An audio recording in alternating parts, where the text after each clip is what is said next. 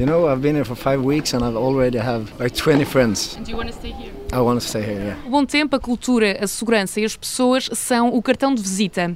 Mark é metade francês, metade inglês. É relações públicas de marcas de luxo. Viveu em Londres mais de 20 anos, mas agora é em Lisboa que prefere estar. Era a cidade que me vinha sempre à cabeça. Pensava, eu quero voltar lá um dia. Londres pode tornar-se perigosa, é uma cidade fantástica e internacional, mas aqui o clima dá-nos oportunidade para muitas atividades ao ar livre que não existem em Londres. As pessoas aqui também são mais braços abertos, recebem-nos bem. Ricard é sueco, tem uma agência digital que faz a ponte de marketing entre empresas e a Google. Esteve em Portugal em Erasmus e, passado seis anos de ter estudado em Lisboa, não tem dúvidas.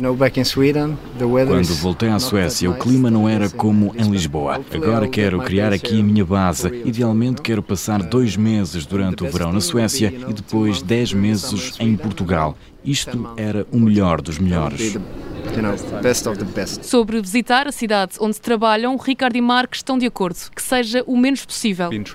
Viajei muito nos últimos 20 anos. Decidi vir para Portugal para criar uma base onde trabalho e olho para os clientes de uma forma remota, sem ter de viajar mais.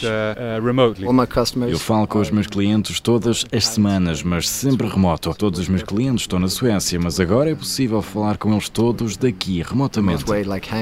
Praia, sol, desporto ao ar livre. Lisboa é um sonho para estes nómadas, mas só faltava uma coisa.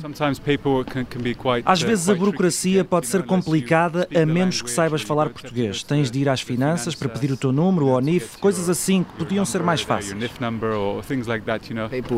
Diria também a burocracia. Para além disso, ainda não sei. Eu sinto que é tudo muito simples. O visto para nómadas digitais junta-se agora à infindável lista de vantagens de quem escolhe viver em Lisboa, mas não trabalha para Portugal.